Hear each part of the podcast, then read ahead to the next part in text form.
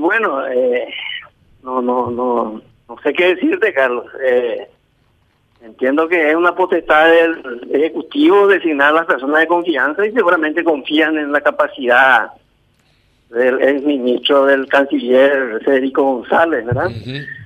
Eh, yo lo conozco de la época de la del problema que se suscitó con el acta bilateral. En ese entonces él era consejero, eh, había asumido en esos días en representación de la Cancillería.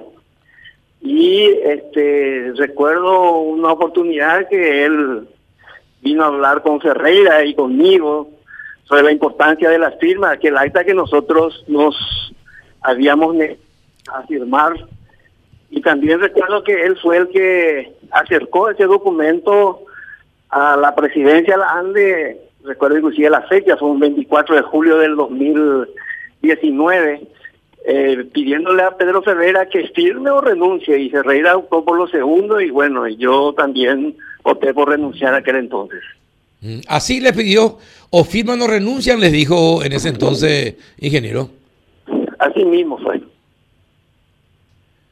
Qué bárbaro. Bueno, si es que les, si les dijo eso es porque tenía la anuencia de, del presidente para, para, para decir eso, porque si no, no creo que alguien se anime a decir o firmado o te vas. Y bueno, eh, él tenía la misión de que ese documento se tenía que firmar, ¿verdad? y bueno, ante la negativa, eh, no tuvimos otra opción que renunciar a Ferreira. La, en verdad, la reunión lo tuvo con Ferreira, ¿verdad? Y a mí anteriormente me, me convocó Ferreira para informarme del hecho y eh, ponerme en conocimiento, porque en ese entonces yo era el presidente técnico, quien eh, por carta orgánica sería el número dos en la línea de sucesión. Entonces yo también este, inmediatamente renuncié y, bueno, creo que de público conocimiento todo lo que sucedió. Sí, todo lo que sucedió. Entonces, eh, en resumidas cuentas, eh, no es la no es la mejor persona que se le pudo haber puesto en ese cargo, ingeniero. Bueno, eso yo no, no, quiero entrar en una cuestión así muy muy personal, ¿verdad? Eh, no, no, en verdad yo no lo conozco a, personalmente al señor Federico González, ¿verdad? Pero este, lo que yo cuestiono y siempre menciono es que eh, creo particularmente que las personas que tienen que en este momento eh, estar frente a en el equipo negociador, tienen que ser personas eh, de probada y reconocida confianza por parte de la gente. Estamos jugando, vamos a jugar probablemente la negociación más importante de los últimos 50 años.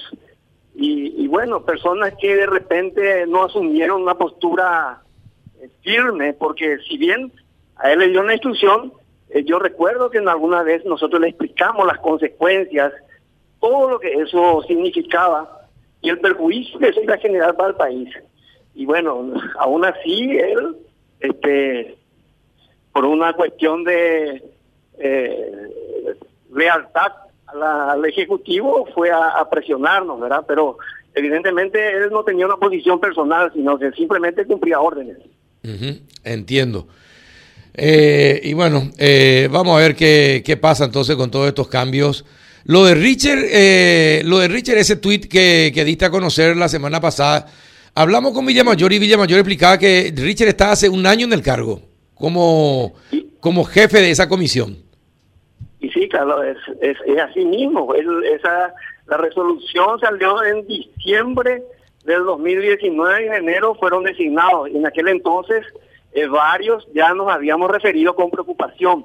Simplemente yo recordé ese hecho de que continúa el ingeniero Héctor Richard liderando al equipo negociador, siendo que fue una persona que abiertamente defendió el acta bilateral, que abiertamente defendió la posición brasilera. Y bueno, imagínate qué confianza puede generar en la ciudadanía eh, una persona que lidera el equipo negociador, siendo que él abiertamente en algún momento dado no defendió la posición paraguaya.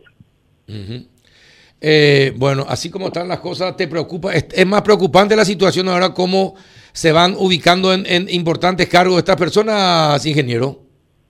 Y sí, eh, yo creo que este de a poco todos los que fueron actores importantes de aquel evento este, se están posicionando cada vez más cerca de lo que va a ser eh, eh, la negociación del TIPU, la revisión, como, como se dice. Y bueno, eh, sí, yo creo que, no sé si preocupante, pero por lo menos no generan confianza, Carlos.